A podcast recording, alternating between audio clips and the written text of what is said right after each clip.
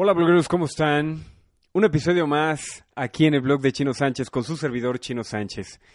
Más allá de explicarles de qué va a tratar este podcast, me gustaría que lo hiciera una bloguera que me hizo el favor de enviarme este audio hermoso acerca del último episodio de Ricardo del Real.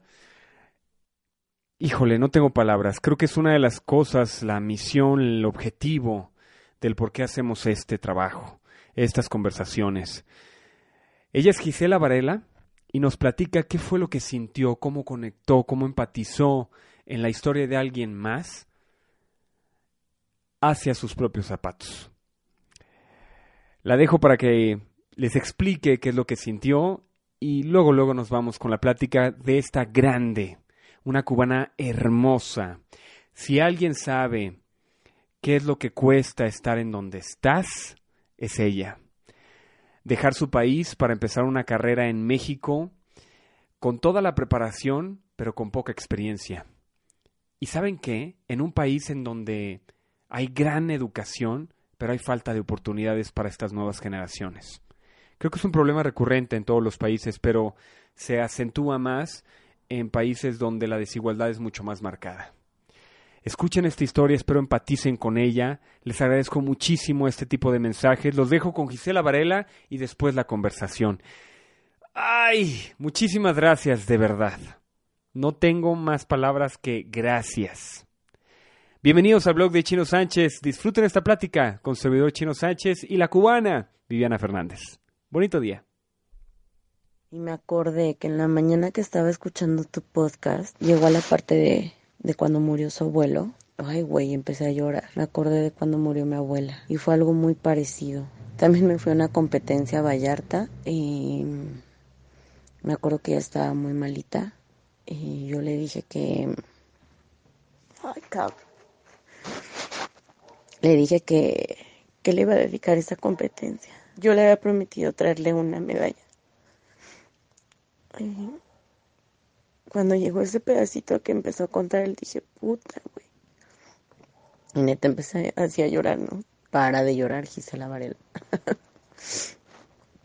Pero fue algo muy lindo. Y me acordé con el podcast, muy interesante, muy bueno. Está cañón, güey, todo lo que las personas pasan y a veces nos encerramos nada más en nuestro en nuestra burbuja y pensamos que todo lo malo, todo lo bueno solo nos ocurre a nosotros.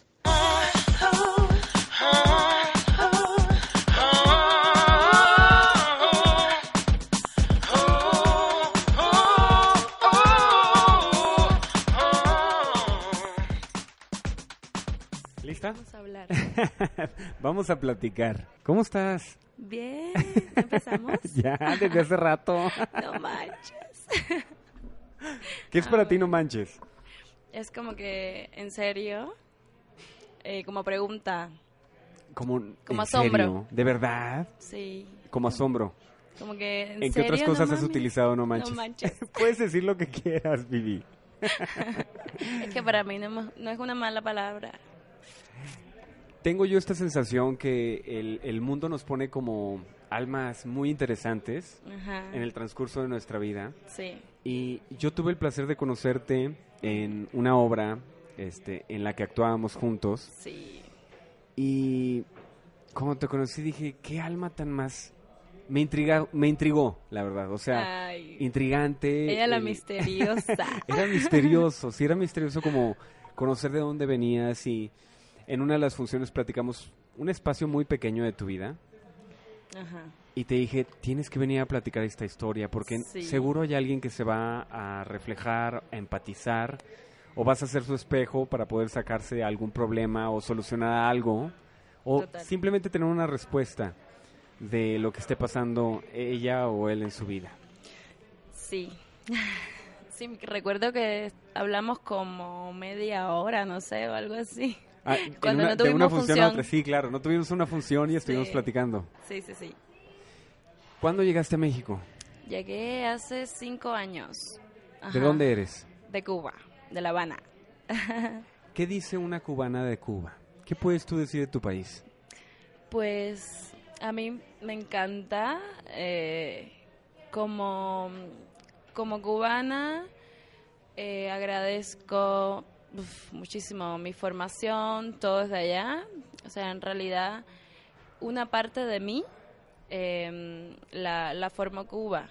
O sea, la otra mitad la terminó de formar México con todo lo que he vivido acá, pero lo que em, lo que soy hoy es es Cuba, o sea, le agradezco todo, todo, todo y em, como todo el mundo sabe, hay, hay muchas eh, dificultades para, para realizarse como, como artista, como doctor, como, como cualquier cosa que quieras hacer en la vida, ahí pasas trabajo porque no tienes todas las herramientas, pero te prepara, porque de la necesidad sale la creatividad. Entonces le agradezco mucho eso, a no haberlo tenido todo, eh, porque eso hizo que, que yo me forzara más para conseguir las cosas y eso le pasa a todo el mundo en Cuba, no es, no es como por No clases. es exclusivo tuyo. Exacto, no es exclusivo mío, es exclusivo de todos los cubanos.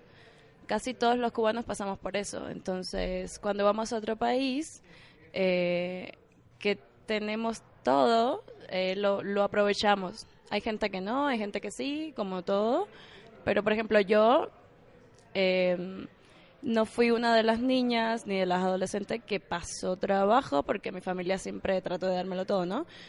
Pero con respecto a un niño normal de mi, em, De de mi edad generación. y de mi generación y de mi estatus, se puede decir, aquí o en otro país, eh, tiene, tiene lo, lo básico. O O sea, tendría tiene- más oportunidades. tendría más. Ajá, Eso entonces- básico que tú ves acá en México, allá no se tiene. Exacto.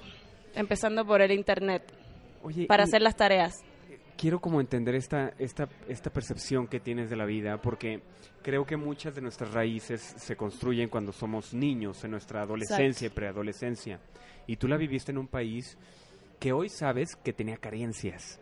Ujú. ¿Cómo te diste cuenta de querer más? ¿De dónde vienen esas ganas de, de querer superarte más? Sí. ¿Cómo nivelas esa escasez? Hoy que ya estás en México y lo ves en perspectiva, es mucho más fácil porque aquí puedes venirte una tarde y tomar un café en un Starbucks, ¿no? Exacto. Pero, Mm. ¿cómo te diste cuenta? ¿Fue la historia de alguien que también salió de Cuba o de dónde vienen esas ganas de querer superarte más? Pues eh, yo desde chiquitita siempre fui muy exigente conmigo misma. Entonces, cuando yo empecé mi carrera de ballet, em, todo estaba bien. Luego yo no era delgadita, era, era una niña con masita. Latina, caribeña, imagínate. Entonces, Claro, o sea, el rasgo de una caribeña Claro. queriendo hacer ballet. Ajá. Y con la eh, con, con la disciplina de ser y, o tener el cuerpo como una europea. Entonces, para el ballet. Ese shock mental, ¿cómo lo Sí. manejabas? Pues yo empecé bailando rumba. Yo lo que quería era bailar eh, eh, guaguancó, salsa. Yo lo que quería era moni- menear el Mover el fondillo, bote. mover el bote. Menear el fundillo. Así se dice allá. Entonces, mi mamá me dijo un día, Vivi, prueba con ballet, a ver, es que es tan lindo, tan fino, no sé qué, y tú tan, que pareces una muñequita, me decía mi mamá. Eh, dio la buena, mami, va, pero yo lo que quiero es moverme, yo no quiero ballet. No, entré un día a una clase de ballet con seis años y ya, de ahí soy, me enamoré. ¿Qué te Me gustó enamoré del ballet? ¿Te acuerdas de algún detalle que hayas visto, que hayas sí, sentido? Sí, me, me enamoré de la delicadeza, de la limpieza de los movimientos. Como yo soy un poco meticulosa, la limpieza de, de los movimientos del ballet, eso es increíble. Vibrabas muy bien con, tu perfección y esa intención Sí. de querer hacer las cosas muy Exacto. delicado, muy en punto. Sí, totalmente. Entonces, vi Pero que también... seis años, Vivi. Sí. ¿Cómo te diste cuenta de eso? Pues desde que yo tenía un año, yo salía para el portal, que es como la terraza afuera, donde hay sillones y la gente se pone a hablar y no sé qué, ah, del barrio, y salía en cuera a bailar con un año. y mi mamá dijo, no, esta niña ya, ya, Lo trae en la sangre. ajá, sí. Y mi papá era muy bailador, era el alma de la fiesta cuando era jovencito. Sí. De ahí venía. De ahí, Lo yo heredaste. creo, yo heredaste esa creo. sensación de querer bailar siempre. Sí. Entonces ya empecé eh, y, y me encantó el ballet. Pero yo era gordita, era una niña así como hermosota. De, de hueso grande, De diríamos hueso aquí. grande. sí.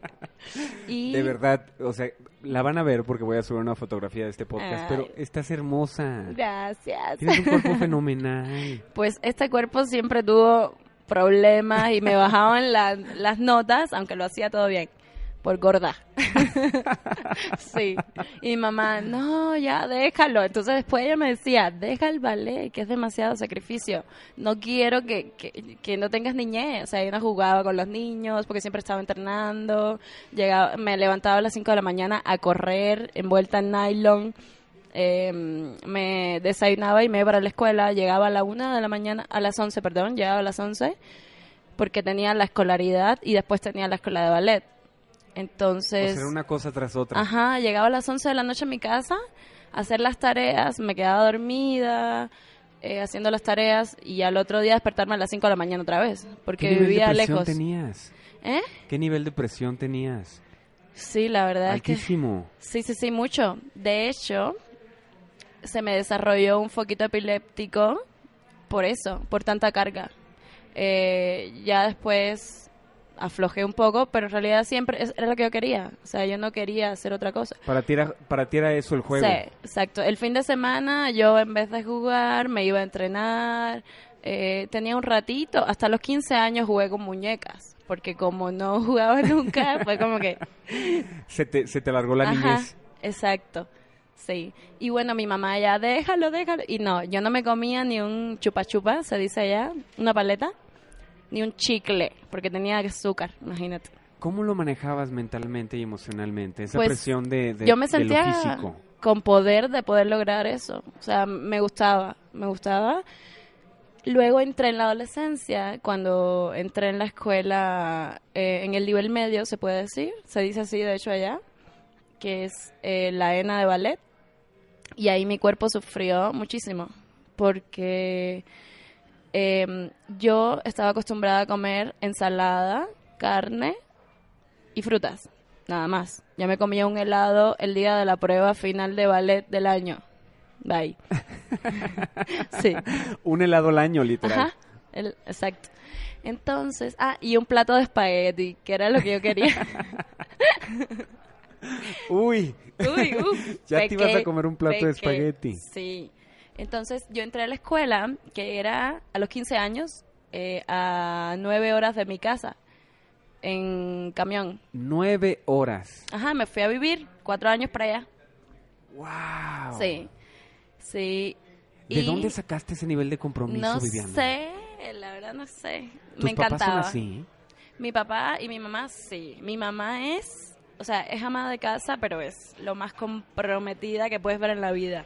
O sea, O sea, se, se te mete una cosa en la cabeza y hasta que la haces. Total. Entonces hay dos escuelas, la de La Habana, que es de donde yo soy, y la de Camagüey, que es otra provincia, es otro estado. Entonces eh, yo no aprobé en la ENA de La Habana y le dije a mi mamá, me voy, porque yo quiero estudiar, estudiar esto y donde sea lo voy a estudiar. Entonces me fui para Camagüey, mi mamá no quería, sufrió, pero mi papá me dijo, sí, va, si ella se quiere ir, pues ¿Por qué que la dejarla. distancia era el desapego? ¿Cómo? ¿La distancia le costaba a tu mamá? O, Sí, muchísimo. o sea, tienes una relación muy fuerte con ella. Sí. Imagínate que mi mamá se fue, me dejaron en la escuela y se fue gritando, me contaron, ¿no? Dando gritos de regreso y yo feliz en la escuela, imagínate. Ella sufriendo y tú en, en tu momento. Sí, sí, y ahí me quedé. Y ella me iba, me iba a ver cada 15 días, cada mes, cada rato. ¿Y esta lejanía con la familia te ayudaba para estar más concentrada en el ballet o te llegó a afectar? Pues, em, de cierto modo, me afectó por la alimentación. Porque en la escuela éramos artistas plásticos, artistas, actores eh, y bailarines. Éramos tres. Entonces la comida era para todo el mundo igual. Era arroz, frijoles, eh, croquetas, un día pescado, pero fufu de plátano, que es el plátano verde aplastado, machacado. El, el plátano macha- machacado aquí se llama. Ajá. Y Croquetas te refieres a carne. croquetas son como... Es que aquí es comida para perro. Sí, pero la croqueta, esa es la durita. La Ya. comida de esa. La croqueta en Cuba es una masa que se hace eh, de harina con carne. Como y albóndiga. por, como albóndiga. Y por Ah, fuera se fríe con aceite y harina y huevo. Ya te iba a decir, oye, ahorita que dijiste que ¿Era comías perro? comida para perro. También. no, no llegué hasta ahí. Ay, no. Entonces, eh, ahí mi alimentación sufrió un cambio total, porque además estaba en la adolescencia. Me empezaron a salir, a salir granos horribles, me puse gorda, ahí sí estaba gorda.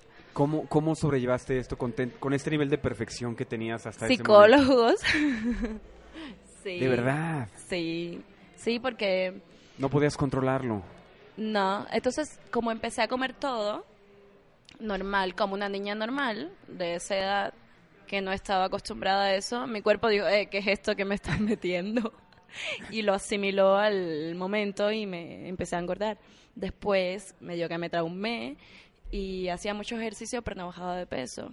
Luego a veces comía escondida, luego volvía a hacer ejercicio y bajaba de peso. Me pasaba tres días tomando solo jugo de naranja. Eh, no sé, así fue un desajuste total. Y ya poco a poco fui sobrellevándolo, Balanceándolo. el balanceándolo, exacto, porque mi mamá me cuidaba todo el tiempo la alimentación, porque yo me alimentaba demasiado sano, pero, pero bien, porque comía proteínas, comía ensaladas, pero sin embargo me faltó azúcares, carbohidratos y esas cosas sí son necesarias. Como quiera que sea, en poquitas cantidades, pero sí son necesarias. Hoy que lo ves en perspectiva, ¿qué le dirías a esa Viviana? Ay, una pregunta difícil. Porque es mucho Sí. más fácil eh, hablar las cosas en pasado. ¿no? Claro. Pero en este momento que ya sabes qué fue lo que, lo que sobreviviste, ¿no? Eh, Podríamos clasificarlo hasta en, parte bulimia, un, Sí. algún, algún trastorno alimenticio que estabas sufriendo por esta falta de... eh, por esta lejanía con tu familia, que era la que te cuidaba, esta sobreprotección, le podríamos decir. Y aparte, esta sensación de perfeccionismo que el ballet te implementó desde chiquita. ¿Qué le dirías a Viviana ahorita? Pues que se relajara más, sí, que disfrutara, que mm, no sé, que no se que se enfocara, pero que no se volviera loca con conseguir las cosas así a, a la perfección. Pero eso también me lo crearon, porque eso los Claro, maestros lo claro, por crean, eso uno supuesto, sola Es parte no. del ballet. Porque ahora yo me veo y estaba flaca. O sea, estaba flaca. Donde no estaba flaca era en ese momento que te dije que mi cuerpo sufrió ese trastorno, pero anteriormente estaba flaca, súper flaca. Fue el ballet, el video del ballet que te enseñé. Claro, Estaba flaquita. estabas era una muy delgada. Ajá, pero tenía que seguir bajando de peso. Pero, o sea, no manches, vives en Cuba. Eres cubana, tienes caderas, tienes nalgas. ¿Qué vas a hacer con eso? Imagínate. Y además una niña. No, no, no. Yo quería que en serio me, me así me picaran. Y yo digo, ay, gracias a Dios que no lo porque ahora sí me sirve. Ahora sí las utilizo. Sí, ahora sí. Ay, ¿Cuándo llegó esa aceptación del cuerpo? ¿Cuándo te diste cuenta que el cuerpo que tenías era el que te gustaba? Pues a mí siempre me gustó mi cuerpo, pero esa presión que tenía era la que la que me hacía saber que tenía que bajar de peso y tenía que estar flaca si quería esa carrera. Entonces, mi amor por mi carrera más grande que mi amor por mi cuerpo. ¡Wow! Entonces, eh, Estabas dispuesta a hacer hacer, cualquier eso, cosa. ¿no? Definitivamente, o sea, siento un nivel de, de compromiso muy grande por las Sí. cosas que te gustan, Vivi. ¿Qué pasa después? Terminas ballet y ¿cuándo te das cuenta que tienes que salir de la Cuba? Pues cuando uno es cuando uno es niño en Cuba no sientes ninguna carencia porque pues eres Así un niño y eres feliz y así naces No y no conoces otra cosa. Exacto. No tienes cómo comparar.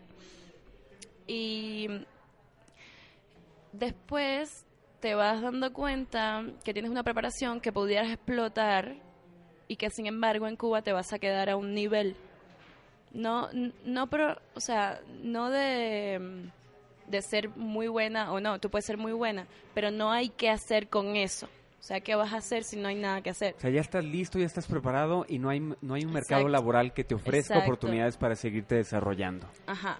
Que te ofrezca oportunidades y además económicamente dentro de tu propio país, sin salir. Porque la gente que vive en Cuba es porque viaja, que vive bien es porque viaja. Entonces, no tienes la posibilidad de vivir bien con lo que haces. Y em, ahí fue cuando dije, desde, desde niña nunca me quería ir. Yo decía, de Cuba yo no me voy, pero porque escuchaba a mi papá. Mi papá siempre decía, yo de Cuba no me voy, nunca. Eh, pero después dije, no.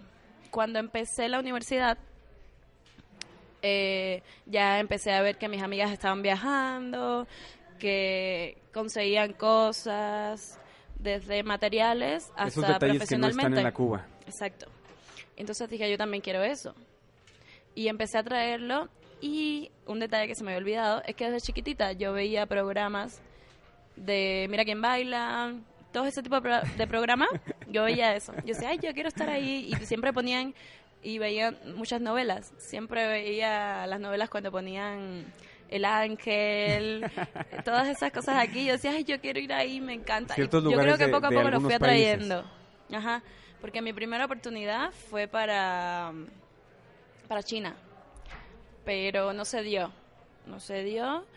Y después ya, para México, y ese sí, sí se me dio y la verdad fue lo mejor que me pudo pasar. ¿Cuántos años tenías?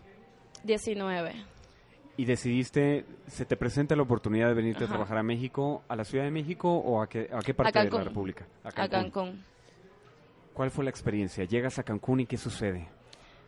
Pues eh, llego y para mí esto de viajar ya, ya lo había, o sea, de separarme de mi familia ya lo había superado un poco porque pues estuve cuatro años fuera, ¿no? Estudiando fuera de tu casa, ¿no? Exacto. Pero igual es otro país. Me iba, me iba sola. Solo nos fuimos un compañero y yo, eh, porque fueron a, hacer un casting, una compañía de Cancún, y pues yo me quedé junto con otros eh, cuatro amigos, pero a los otros no los trajeron, solo a mí y a otro, según los iban a traer, pero al final nunca. Y, y llegué ¿Cuál y fue me el shock- encantó. el shock Fue un cultural? shock. ¿Cómo- ¿Cómo lo viviste? Desde el aeropuerto, o sea, desde que yo llegué, que vi al Spider-Man ese enorme en el aeropuerto de Cancún. No, yo dije que de aquí soy. sí. Y después empecé a ver los supercarteles, las promociones, todo ese tipo de cosas que para ti es normal cuando lo ves. Y, y ¿Qué desde que sentías? salí ¿Qué del sentías aeropuerto, cuando llegaste a Cancún? Pues estaba súper emocionada. Como niña chiquita. Ajá, como niña chiquita, como niña chiquita. Así. Pero también estaba, se contradice, porque, o sea, estaba emocionada, estaba feliz, pero a la vez estaba, no, no, es que yo quiero que mi familia vea esto, o sea, como necesito que ellos también sientan esto cuando comía algo, cuando veía algo nuevo, ay, si mi mamá pudiera ver esto, ay, no sé qué. Entonces, Era esta sensación agridulce Ujú. de que tu familia no Exacto. podía disfrutar lo que tú estabas disfrutando. Exacto, había dejado a mi novio allá eh, también y era como que, wow, pudiéramos estar haciendo esto juntos. Eh, no sé, todo ese tipo de cosas, ¿no? Y que no es tan fácil como que saca un boleto y vente. Claro, es dejar todo atrás. Ajá, sí, totalmente. Y em, pues me llevaron para, para un lugar donde vivían esas personas y donde iba a, a trabajar. Eh, era en los hoteles. Y pues nada, hasta hice nadado sincronizado, eh, de todo un poco. Bailamos allá en los hoteles. ¿Era lo que esperabas? No. no. ¿Qué es Sí sabía para que ti? iba a bailar en los hoteles, pero no sabía que iba a pasar tanto trabajo al principio. ¿Qué fue lo que pasó? Em, ¿Qué detalles te acuerdas que, que vale la pena comentarlos? ujú. Pues, em, como, eh, como éramos, o sea, somos cubanos, como er- en este voy a hablar en pasado, como éramos dos chicos cubanos, inexpertos, jóvenes, em, el, el director de la compañía era cubano y el novio era argentino. Pero a veces entre nosotros mismos los paisanos, en vez de ayudarnos, nos hundimos. Como sé tus debilidades, por ahí te doy, ¿no? Como sé que vienes de Cuba, sé la ingenuidad que tienes Ajá, al claro. momento de viajar, voy a aprovecharme de eso. Exacto. Entonces no nos pagaban lo que debían, de hecho no nos pagaban. eh, de pronto se iban de la casa y nos dejaban encerrados sin comida y sin agua. Eh, pues mucha- muchas cosas así de que estábamos trabajando y no nos pagaban porque como estábamos bajo su tutela en ese momento, pues no podíamos hacer nada ni teníamos para dónde irnos. Hasta Ni que yo decidí... para trabajar. Exacto. Entonces yo decidí irme ¿Cuánto tiempo pasó de, de que llegaste hasta que decidiste salir Como de tres esa meses. compañía? tres o cuatro meses. Ajá, estuvimos todo ese tiempo. ¿Hubo alguna situación que dijiste ya? Sí, Esto, esto ya es intolerable. sí. Cuando eh, llegamos, se suponía que nosotros teníamos que pagarle a ellos lo que nos l- lo que nos habían pagado nosotros, que era el pasaporte y el boleto. Entonces, a los gastos con de mi tra- transportación. exacto, con mi trabajo yo le iba a pagar eso. Pero pasaba mucho tiempo de trabajo, nos pagaban bien y yo veía que todas las quincenas le pagaban mis, a, mis, a mis compañeros y no me pagaban a mí. Entonces eh, decía, pero, pero ¿por qué si yo te liquidé esa deuda, no? Y poco a, poco a poco así fue pasando. Entonces ya yo quería, necesitaba comprarme mis cosas, necesitaba, y ya cuando llegué así al límite de que ya no podía más, dije, bye, me voy. Y como no teníamos eh, un contrato de trabajo, era un intercambio cultural, em, pues yo, yo podía irme. Y me fui con unos amigos venezolanos que les agradezco toda la vida, que fueron mis, ah, los que me adoptaron en ese Los momento. ángeles, ¿no? Eh, Ajá. Aquellos que te mandan en Sí, esos momentos difíciles. Exacto, totalmente. Y pues con ellos estuve un tiempo hasta que ya empecé a independizarme, eh, conseguí mis papeles y pues ya, así rápido, bastante rápido fue todo. ¿Ese Fue todo. proceso fue difícil para ti? ¿Alguna Fue- vez te cuestionaste y quisiste regresar a Cuba? Nunca. Fíjate, a pesar de todo el trabajo que pasé, yo sabía que en algún momento iba a salir el sol. sí. Tenías esperanza. Sí, sí, sí. Y mm, después, ¿tú crees que después de ver todo eso eh, y todo lo que sabía que podía hacer, lograr, ¿Lo ibas a dejar? lo Claro iba a dejar? No, obviamente no. Iba a seguir para adelante. Ya estaba ahí montada. Ya lo que quedaba era seguir. para atrás ni Nada para coger para impulso. Para atrás ni para coger impulso. Sí. Sí, y me encanta Cuba. Amo Cuba. Pero ya prefiero ir de vacaciones. Hay ciertos detalles de esas ciudades de donde venimos, de esos países de donde, de donde nacimos, que te recuerdan como un ejemplo. eh, recuerdo, por ejemplo, la casa de mi abuela, un olor Sí. específico, ¿no? Sí, sí, que ahora cuando fui. llega en algún lugar, de repente huele y dices, como que te sientes en casa. Sí, ¿Qué es totalmente. lo que más extrañas de Cuba? Eso, la casa de mi abuela, totalmente. Me leíste. sí, fíjate que ahora fui y me subí en las matas, en los árboles, a tumbar guayaba. Así, súper rico. Andaba descalza por todo el patio. Ay, sí. Sí, extraño mucho eso, muchísimo. Y también que cuando vives fuera de tu, de tu hogar y regresas, cada vez eh, la familia está más vieja, cada vez eh, las cosas están, em, no sé, Como que el tiempo se el hace más fuerte, ¿no? el tiempo se hace muy fuerte. Y ya no es como antes, ya no es como cuando me fui, ya no es como cuando era niña. Y esas cosas te golpean un poco cuando regresas, pero ni modo, así es. Hoy sabes que, que todo lo ha valido la pena. ¿Cambiarías algo de tu historia? Mm, yo creo que no, porque si, la verdad no. Es que si no hubiera vivido todo eso, no sería quien soy hoy. Entonces, creo que fue necesario. México, ¿qué te ha dado? Mm, todo. sí. Ya hasta me, se me borran los ojos. Sí, ya quiere llorar. Chinito. algo te acordaste. no es la intención, la verdad. Pero es que es, es- Pero está bien. sabes que es muy increíble y, y creo que yo empatizo muchísimo con eso que lo que- solamente se puede vivir. Es, es imposible poner en palabras todo Exacto. aquello que dejaste por, por este sueño más grande y Ujú. a veces te preguntan, Boni, ¿por qué lo haces? ¿Por qué no te regresas y Claro, ya? ¿no? sí. Es que es como respirar. Que eso es creo que la parte más esencial. Recuerdo con mi expareja, que duramos siete años, cuando yo quería terminar esa relación, él me preguntaba, explícame de qué manera, porque no te entiendo por qué quieres dejar esto. y le decía, a él le fascinaba cantar, ¿no? Ujú. Entonces le dije, ¿algún día te imaginas sin cantar? Y me dice, no. Le dije, así me he sentido yo a- en estos últimos meses, como que no canta la vida para mí. Claro.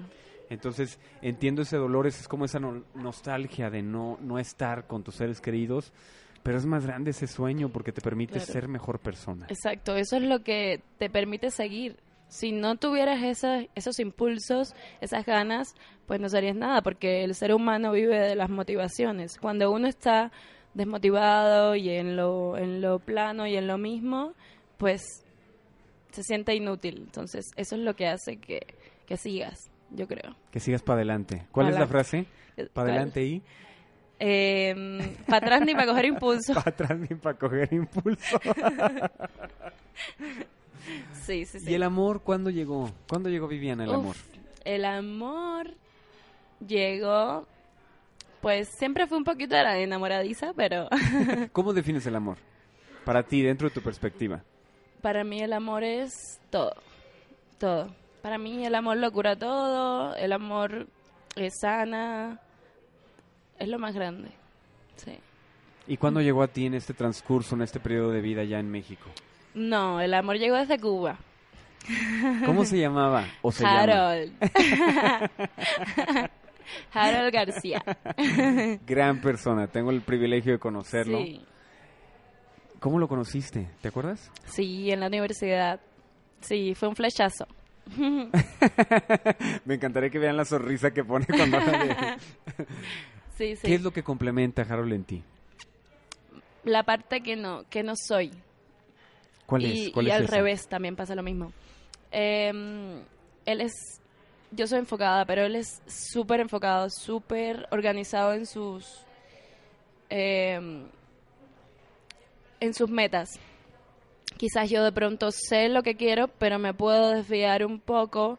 eh, no sé, porque yo sí soy entretenida, entonces desde chiquita siempre, por ejemplo, estaba estudiando, pasaba una mosca y yo miraba la mosca y se me olvidaba lo que estaba haciendo.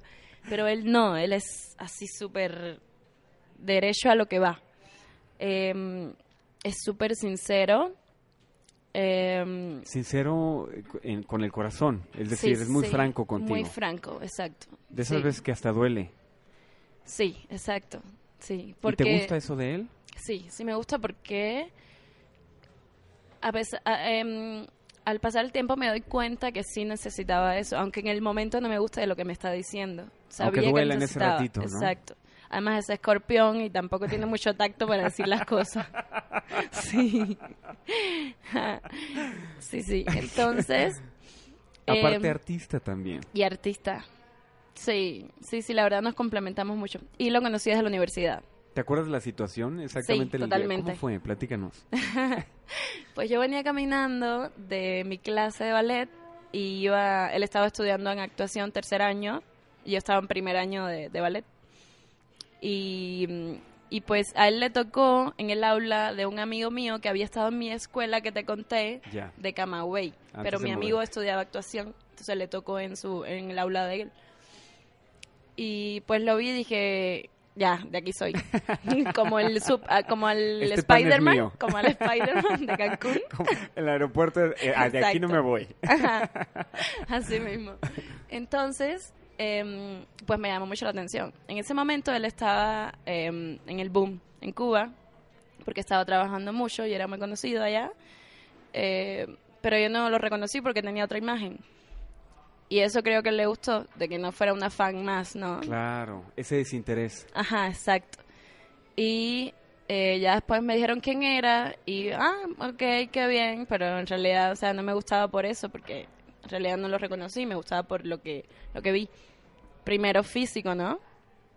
Y él en ese momento andaba como un poco eh, regado emocionalmente y, y yo lo vi y sabía que, o sea, que eso era lo que quería.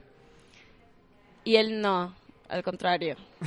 O sea, sí, sí sentí que le gusté, obvio, pero no me peló, como dicen aquí. no fue tanto el flechazo. Pinche Harold. que después me dijo que inconscientemente, bueno, siempre me lo dice. Siempre ¿Por qué me lo los dice. ojos? ¿Por qué los ojos? Lo crees, lo crees, ¿verdad? Sí, sí. que mm, siempre me estaba buscando, o sea, me había estado buscando siempre. Era lo que él quería. Desde niño, de hecho, estábamos hablando de eso hace poquito. Y, y me dijo que desde chiquito él se veía con alguien así. Porque él igual desde niño fue muy... em, Comprometido con lo que comprometido y, y siempre sabía lo que quería. Entonces desde niño dice que en vez de estar jugando, él se estaba imaginando con una persona como yo al lado, así. ¿no? Entonces, pues... em, ¿Y tú qué crees que le sumas a su vida? ¿Cuáles son esas cualidades que tú tienes que él las ve en ti? pues que soy más relajada, él de pronto se puede estresar muy rápido por no conseguir algo y pues yo le digo tranquilo, todo llega a su momento, no no te tienes que desesperar. Esa esperanza que decías de, Ajá. "Ah, o sea, ya estoy aquí. Exacto. Lo, difícil ya lo pasé. Totalmente. Y eh, que yo soy bastante divertida. me consta, me consta bastante. consta. De hecho, estábamos en una fiesta y si no fuera por Harold, te hubieras quedado con nosotros hasta las 4 de la mañana. Sí, totalmente. o más. sí, sí, yo soy como que la... ¿Te sientes cómoda en esa situación? Sí. Sí, yo soy como la que le, le aporta esa parte mm, que, que todo en la vida no es, no es trabajo, todo en la vida no es eh, enfocarte en una sola cosa, sino también disfrutar lo que hay a tu alrededor. Entonces Esos creo detallitos que, de la vida. Exacto, creo que por esa parte yo soy... Por ejemplo, a veces vamos caminando y yo miro una, una flor bonita y, ay, tómame una foto aquí, y él, ay, una foto. Y ya, ¿entiendes? Es como que yo percibo más esas, esos pequeños Esos pequeños detalles. detalles. Ajá, y es como que en eso nos complementamos. ¿Cómo es vivir con otro artista? Pues para mí es divertido. Es divertido y la verdad no me, no me vería viviendo con, con alguien que no sea artista. Porque no sé si me entendería. Sí. no sé. De pronto somos Es que un poco vida- locos. No, yo no creo que un poco. Yo creo que estamos demasiado locos para estar en un, en un ámbito profesional como este de la Ujú. artisteada, dirían. Totalmente. Porque no Sí. hay, no, no, no es que no haya estabilidad, es que Sí. tienes que confiar todos los días en tu talento, salir todos los días, diría una tía, una gran mentora, a buscar el pan, ¿no? Total. Todos los días. Sí. Y, y esa eh, sensación, el aguante que tienes que tener Ujú. emocional y mental, eh, no es fácil. Y que además se contrapone porque somos muy sensibles. O sea, para ser artista tenemos que ser sensibles, pero Bueno, a la vez tienes que ser muy lo fuerte. tenemos uf, en Sí. el cielo. Ajá. ¿Qué Sí. sigue para ti aquí en México? ¿Qué quieres lograr? ¿Qué te falta? Pues, uff, muchísimo. Me falta muchísimo. Llegar después de Cancún a la ciudad em, me enseñó muchísimo esa etapa que viví en Cancún y la agradezco eternamente. Pero quiero hacer muchas cosas aquí en la ciudad que creo que si hubieras llegado directo, Ya las hubieras Quizás, hecho. exacto. Entonces el, el tiempo, el que está un poco en contra, pero tampoco, tampoco es imposible. Entonces, ya viste que quiero encaminarme en la actuación. Que lo Eh, haces muy bien, por cierto. gracias. Era su primera vez que actuaba en Sí. teatro en corto y de verdad Sí, es que no parecía. y- pero de verdad, o sea, era muy interesante cómo sumabas la experiencia de bailarina a tu personaje, ¿no? Y, y- y dabas una interpretación muy distinta a, a tus colegas actrices. Me encantó, me encantó y me sentí, eh, me sentí súper cómoda y lo disfruté. No, fíjate, llevo toda la vida estudiando ballet y creo que me sentí más cómoda ahí que en mi, que en una presentación quizás, o no más cómoda, sino menos nerviosa. Yo creo que porque como era mi primera vez, estaba disfrutándolo divirtiéndome. Eh, no, no estaba pendiente de que si lo hago bien, si lo hago mal, si subo el brazo por aquí, si, si no hice el salto como va. Entonces estaba disfrutándolo, estaba a mi aire y, y además tenía unos compañeros, el chinito, que, Pero que mira, me super Lo apoyaban. disfrutabas tanto que a veces se te apoyaba. olvidaba que estábamos ahí. O También. sea, estabas tan metida en el Te daba tan duro con la cachiporra. No vamos a spoilerar la obra porque seguro se va a volver a montar y no se las vamos a contar para que vayan a verla. Solo que sí, de pronto salimos Pero sí, fue fenomenal esa experiencia porque Sí, me nunca me había tocado a mí en lo personal eh, compartir escenario con alguien que estuviera tan metido en su personaje. tan Era muy gracioso poder verlo desde fuera porque... Y, y- y llamaba mucho la atención, ¿no? Que ta- estabas tan conectada con tus diálogos, con la situación, que literal se te olvidaba que Sí. estábamos ahí. Y eh, se me olvidaba que estaba actuando, y yo me sentía la pelirroja, o sea, yo era la pelirroja.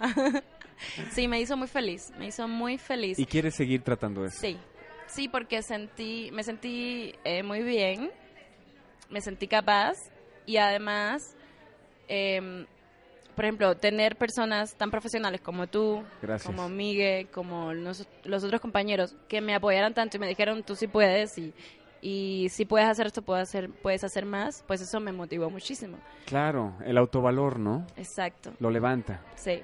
Y además, Harold, que es actor, siempre me está apoyando y quiere también que me encamine en eso si es lo que yo quiero. Y podemos estar hablando horas de actuación y él dándome. Tips. Exacto. Entonces, eh, me parece que debería. que esa es una oportunidad que puedo aprovechar mucho. Hoy que estás fuera de Cuba, ¿qué podrías decirle a tus, a tus compatriotas? Aquellos actores, bailarines, actrices, bailarinas, que están ahorita en una ciudad en la que hoy tú sabes que las oportunidades no son tan vastas como en otras. ¿Qué le podrías decir a esas personas? Pues que son muy fuertes, muy valientes y que son excelentes profesionales en todo. O sea, que, eh, que nada los detiene. Porque si las carencias no los detienen y son buenísimos profesionales, pues nada en la vida lo podrá hacer y que vayan donde vayan siempre van a, a triunfar. ¿Te duele, te duele hablar de esto? Sí, un poco. ¿Por qué? ¿Qué es lo que, qué es lo que piensas en ese momento? O sea, que a veces me pongo a pensar, ¿por qué no me tocó a mí vivir en una ciudad en donde esas carencias suceden, ¿no? Para tener esta perspectiva hermosa que tienes de la vida. Pues es que quizás tú no lo necesitabas, o sea, quizás yo necesitaba nacer en un, en un lugar así para poder ser quien soy. Entonces quizás tú eh, eh, naciste para tener esa sensibilidad que tienes y valorar ese tipo de cosas desde, desde otro eh, desde otra Desde otra perspectiva, visión, otra desde otra visión. Yo creo que todo es perfecto y todo pasa como, como tiene que pasar y cada cual eh, em, le pasan las cosas por, por enseñanzas, por porque te tocaba vivirlo, porque te tocaba. Entonces, eh, por ejemplo, la, la gente en Cuba tiene carencias, pero son súper reales, son súper sinceras, eh, te dicen las cosas, las cosas como son, no te disfrazan nada, eh, No todavía... conocen pretensiones. Exacto, no, no les interesa tanto em, lo banal, son, son muy reales. Eh, anhelan, anhelan mucho cosas materiales que no tienen, que, que, no, que no existen para ellos, pero sin embargo son felices como son. Y andan en la calle corriendo los niños jugando pelota, descalzos, eh, no andan en su celular todo el día, conviven, las familias conviven ese tipo de cosas que también son súper importantes y que se han perdido, allá todavía las hay. Entonces cuando yo voy es como que regreso a... a- Reconectas con esa, con esa sabrosura de familia. Totalmente, sí, la gente es súper feliz, la gente de todo saca un chiste, la gente en un... Yo vi imágenes de un huracán que hubo en Cuba, se inundó la ciudad y la gente en el agua puso su mesa de dominó y con su botella de ron empezó a jugar dominó a- adentro del agua. Alberca gratis. No la voy a A desaprovechar. todo, a todos le sacan, a todos le sacan. Y eso es algo que tenemos, creo, en común con los mexicanos. Porque ustedes, no. Son los mejores en el humor, los mejores. Y de todo le sacan, de todas las desgracias, de todo, de todo le sacan un chiste. Entonces, eso sí tenemos mucho en común, yo creo. y Te me encanta. Te me adelantaste esa pregunta de ese shock cultural que tuviste. ¿Qué ves en similitudes con el mexicano? Aparte del humor, ya que has vivido aquí cinco años en esta ciudad, eh, bueno, en esta república, tienes aquí cuántos años en la Ciudad de Sí, México? dos, Dos años. dos años. ¿Cuáles, eh, eh, ¿Cuáles son esas similitudes que tú ves? La hospitalidad. Mm. Eso fue algo que me, que me encantó. O sea, los mexicanos te dan todo, te abren las puertas, te, te, te dan lo que tienen. Y los cubanos igual. Si tienen un pan, nada más para comer, te dan la mitad del pan. Y aquí es, y aquí es igual. Eh, se, se desviven por atenderte bien, son súper eh, supervicia- super ¿Cómo se dice? serviciales, Serviciales. súper serviciales. sí, eh, no sé, te, te tratan súper súper bien y te hacen sentir en casa, como yo, que creo que por eso también me, me quise quedar aquí, porque me sentí así, me sentí que A en pesar de no estar en momento- Cuba, te sentías en casa. Me sentía en casa. Y así me hicieron sentir, me hacen sentir mis amigos todo el tiempo. Y, y creo que eso también es una similitud que, que tenemos con, con los mexicanos, los cubanos. ¿Qué cosas, no que no te gusten, pero que no entiendes ¿De México? de México? El sí, pero que es no. Ese. O sea, sí llego, pero me no ahorita. conflicto, exacto. El ahorita. ese, ese. Ahorita, pues ahorita es ahorita, me decías la otra Ajá, vez, ¿verdad? ahorita te deposito. Y me deposita mañana. O sea, mañana es ahorita. ¿En qué momento cambió la lengua española?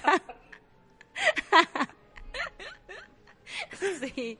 Odio eso de mi país, la verdad, te tengo que Ajá. decir eso yo también. Ahorita es ahorita. Sí. ¿Cómo que ahorita llegas tres horas después? Sí. O ya voy llegando. Sí. Sí, sí, sí. Como yo te dije hoy, por ejemplo, porque ya, ya me mexicaneé. en ese Ya, es sentido. una- ya eres mexicana. Ya, huevo. Nada, nada más es por todavía la tonalidad de tu voz, pero si no, serías completamente mexicana, Sí. Viviana. Sí, sí, sí. Y eso de que, em, por decirte que, por evitar decirte que no, hasta te dejan de hablar. O sea, no sé si, es que son tan educados. O sea, para mí la educación en México es algo Rayamos, Impresionante. rayamos en el extremo, ¿no?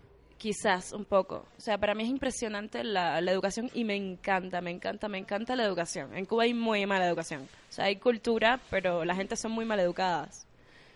Entonces, aquí son demasiado educados, todo el tiempo te tratan bien, perdón, permiso, disculpa, no sé qué. Eh, pe- Pero, el- como tú dices, raya el, el- ese límite de que no pasa nada. O sea, no, no pasa nada. Que no, El no es no y existe, ya, no claro, pasa nada. no es de, sí, voy a ver, o, oye, ¿crees que me puedas eh, hacer este favor? Sí, sí, sí. Y ya, te pre- prefiero dejarte de hablar. A no a faltarte el decir, respeto, ¿no? Y lo digo no entre comillas. importa, no, no es obligatorio, es un favor, por eso se llama favor, ¿no? Pero he tenido que aprender a, a vivir con eso y ya sé cuándo va, cuando van a decirme que sí y que es no. Con el ahorita y con el sí Ajá, no. ya sé, ya sé. Como mi amiga Grecia, que tú la conoces, Claro, claro. que le que ya sé cuando me dice sí, pero ese sí, ya sé que no. Y le digo, oye, dime que no. Ya, no pasa nada. Te sigo queriendo igual. claro. De todas las personas que, que de tu familia, ¿con cuál, es, ¿con cuál es la que tienes la mayor conexión? ¿Tienes hermanos? Pues soy hija única. Eres hija única. Ajá. Por de eso ahí viene el perfeccionismo, Viviana. Ah, pues sí. Ahora tiene sentido toda mi vida en esta entrevista. De nada. sí, gracias. ¿Cuál era esa conexión? ¿Quién era tu, tu, tu mentor y tu compañero de vida? Mi mamá jugó un papel imprescindible en mi vida. Mi abuela y mi papá. O sea, mi mamá, mi papá, mi abuela. No sabría en qué lugar poner a cada cual. A los tres, los tres teni- tienen su momento en tu vida. Sí. Porque mi mamá dejó su trabajo para poder llevarme al ballet y para poder estar, pen- estar pendiente de mí todo el tiempo, porque o una cosa o la otra. Y estabas muy chiquita también. estaba chiquita.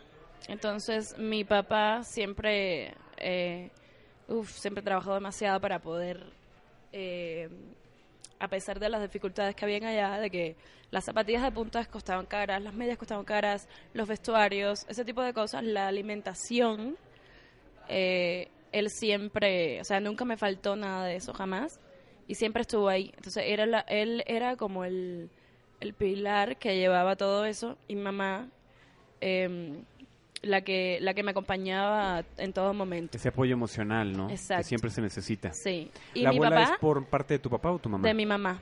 Sí, mi abuela por parte de padre la adoro. Es, mis abuelos, todos, lo máximo. También jugó un papel muy importante en mi vida, pero no vivía conmigo.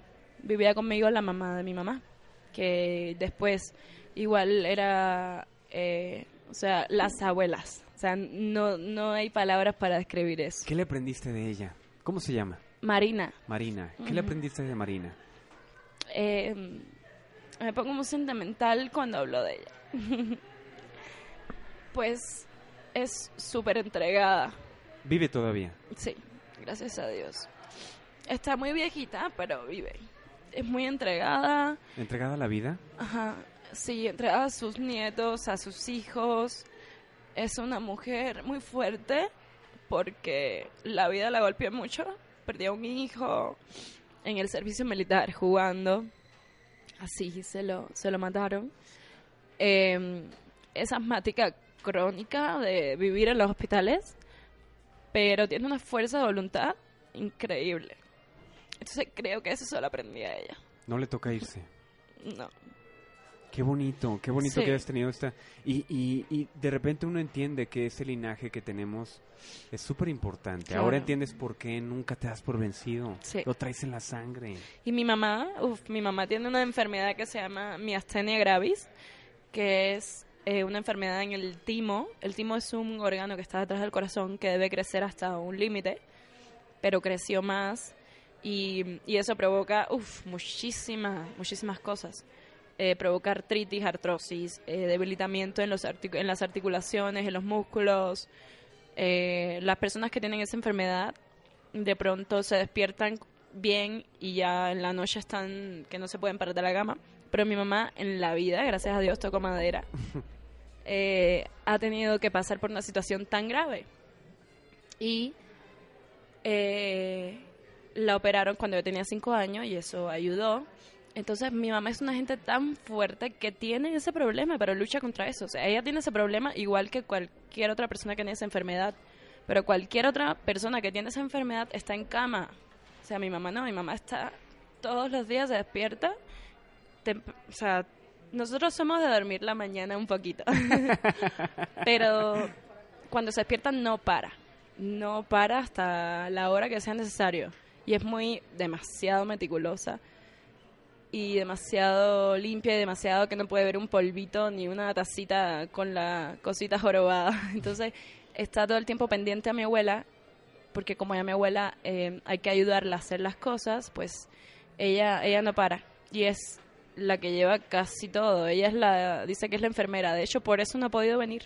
Porque como tiene que cuidar a mi abuela, no es capaz de dejarla con nadie más. Y, y ya viene mi papá, vienen mis suegros, toda la gente ya de la familia casi. Pero mi mamá no. Porque como tiene que estar al pendiente, es tan dedicada que no, no es capaz de dejar a mi abuela con nadie. Está comprometida con Está ella. comprometida. Antes que con Entonces, Yo soy la que, la que tengo que ir a verlas. Y creo que es algo muy importante lo que dices. eh, a- a- a comparar a otra gente con la misma enfermedad. Yo creo que tu mamá decidió no pensar como enferma. Totalmente. Y eso es lo que yo creo. Porque a veces yo no creo que ella, con todo lo que hace, esté en pie. Así también. Y uno quejándose de un, de un callo en el pie, ¿no? Exacto, exacto. Ella tiene todo, todo. Imagínate. ¿Has tenido, Pero la oportunidad, ¿Has tenido la oportunidad de platicar con tu, con tu familia acerca de esa Cuba que era antes de la revolución? ¿Les tocó? Sí. ¿Qué, Sí, te, sí, qué te dicen de esa Cuba? Imagínate que Cuba estaba súper desarrollada. En Cuba había 3D cuando aquello. La comida nos faltaba. eh, o sea, era, Cuba era, Era una isla rica. era un paraíso. Bueno, todavía lo es, pero con algunas escasez. Eh, era una Cuba rica, exacto. Ya después triunfó la revolución, trajo muchísimas cosas buenas. ¿Cuáles son, Educación. es- cuáles son esos puntos que tú puedes decir que son buenos porque la viviste? ¿no? A ti te tocó nacer ya después de esto. Sí, educación gratis, eh, medicina gratis, eh, y pues obligatoria. Por ejemplo, la educación era obligato es obligatoria. Si tú faltas a la escuela, eh, te van a buscar a tu casa. y te tocan la puerta y, y es un problema si no llevas al Tienes niño a la a la escuela. Tienes que ir a la escuela obligatoriamente hasta la secundaria. En ese, en ese momento, ahora es hasta el preuniversitario, que Mm. es... eh, preparatoria aquí Preparatoria. Sí. Obligatoriamente. Entonces, eh, eso, eso es bueno porque el índice de escolaridad en Cuba es muy alto. Y después de eso tú puedes hacer con tu vida lo que quieras, pero durante ese tiempo mínimo aprendiste lo que te tocaba en ese tiempo según tu, tu edad. Y eso para mí fue buenísimo y gratis. Entonces, ¿Qué es lo que le sumarías de esas cosas que no tiene Cuba ahora y que tú ves en México? ¿Qué te gustaría que tuviera Cuba? Me gustaría que tuviera internet sin límites. Con internet sin límites, así se debería llamar. Gol. Sí, yo creo que debería tener ese nombre. Vamos a hacer esa compañía. Las comunicaciones no son las mejores. No, para nada. No, ni las más o menos, ni nada. Hay internet, ya está entrando el internet, el internet, pero imagínate que es 3G. Eh, es muy malo. Eh, yo me comunico con mi mamá, pero de pronto se cae la conexión y, y va ahí, ya hasta mañana. No es cuando se quiera, no se puede conec- no se puede comunicar uno, es cuando se pueda. Y, y pues eso me parece eh, que, que es, o sea, va en contra de, de lo que sigue, del desarrollo de hacia Del adelante. mundo, ¿no? Exacto. Entonces, en la medicina también son excelentes médicos, pero si no tienen con qué trabajar, o sea, no pueden avanzar. no Es un arquitecto sin herramientas. ¿no? Exacto. Entonces creo que ese tipo de cosas se las se las añadiría a, A lo que le falta a Cuba. a lo que le fa- a lo que le falta. Ahora que fuiste, ¿te sentiste como una forastera? ¿Te sentiste extraña en tu propia tierra o, o, o no fue así? un poquito, porque hacía dos años que no iba, estaba muriéndome ya por ir. Eh, entonces me sentí un poquito con los ojos de extranjera. Y los ojos de extranjeros son que ves todo lindo y cualquier cosa la aprecias. Por eso me gusta mucho. eh, alguien escuché que dijo una vez que para que no, no te canses de las cosas o, no, o, no, o siempre sea feliz, tienes que verlo todo con ojos de turista. Si tú vas a un lugar viendo las cosas, todo te sorprende, todo te gusta, cualquier detalle es bonito.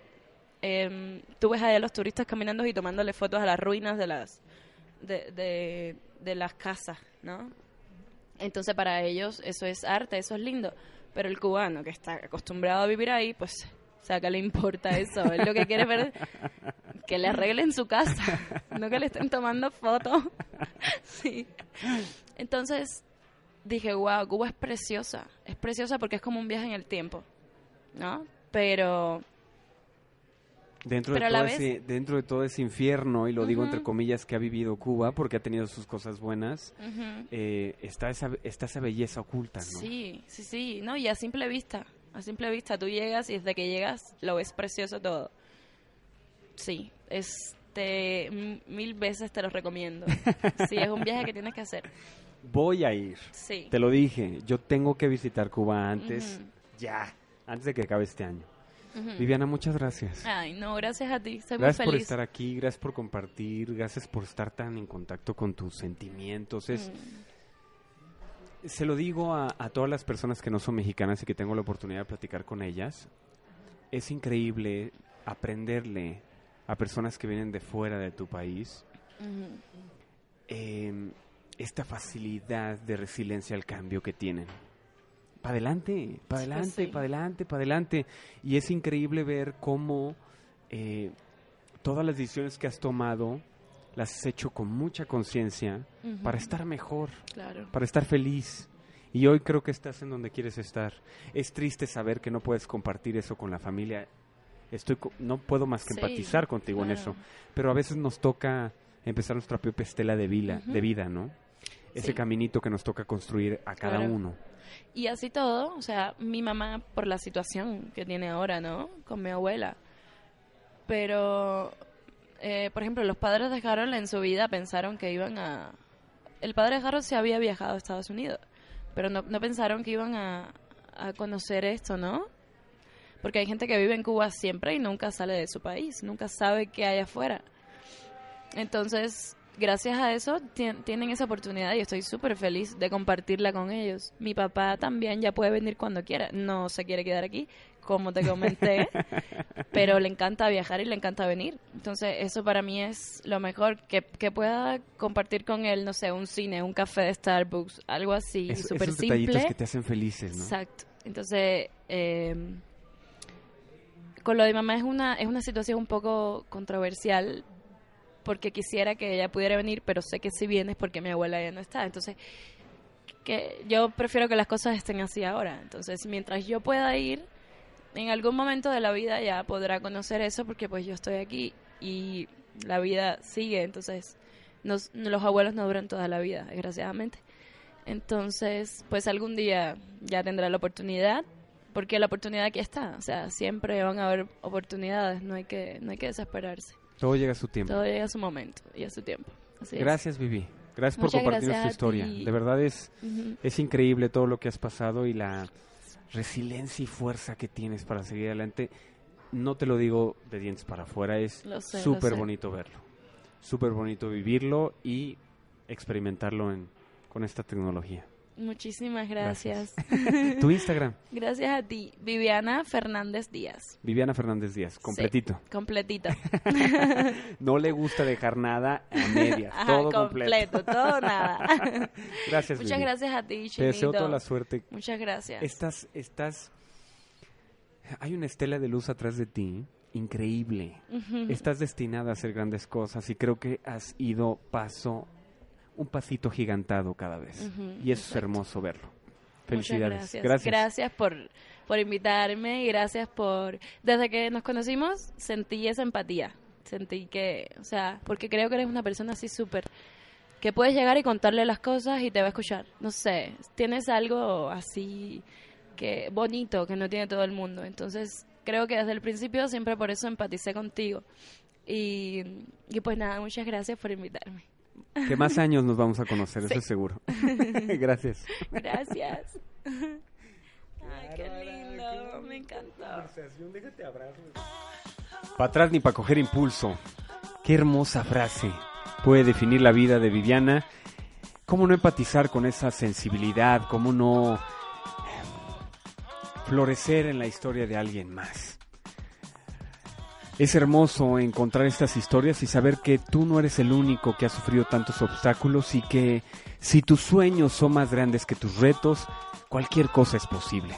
Y eso es lo que creo es el aprendizaje más importante que me deja esta conversación con la cubana Viviana. Muchísimas gracias Viviana por tu por tu por tu gran corazón, por ese amor que te tienes y se refleja en las personas que tienes alrededor.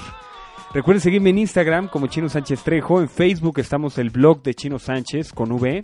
Ahí subimos algunas cosas, fotografías también, algunos videos de lo que pasa en mi mente. Recuerden también que tenemos todos los martes podcast con el buen Alex López, que hablamos de todo y de nada, de cualquier tema. El tema de infidelidad fue muy controversial, recibí muchos mensajes acerca de eso. De verdad, muchísimas gracias. Síganos escuchando y todos los jueves estamos con estas conversaciones con las que podemos empatizar o no.